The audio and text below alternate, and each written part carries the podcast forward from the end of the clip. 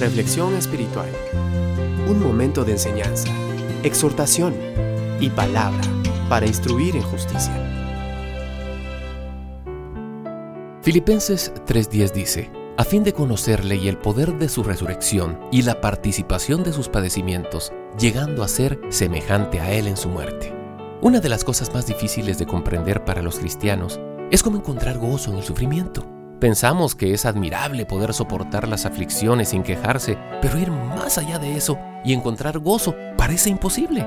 Sin embargo, Santiago nos dice, tened por supremo gozo cuando os halléis en diversas pruebas. Y Pedro añade, sino gozaos por cuanto sois participantes de los padecimientos de Cristo.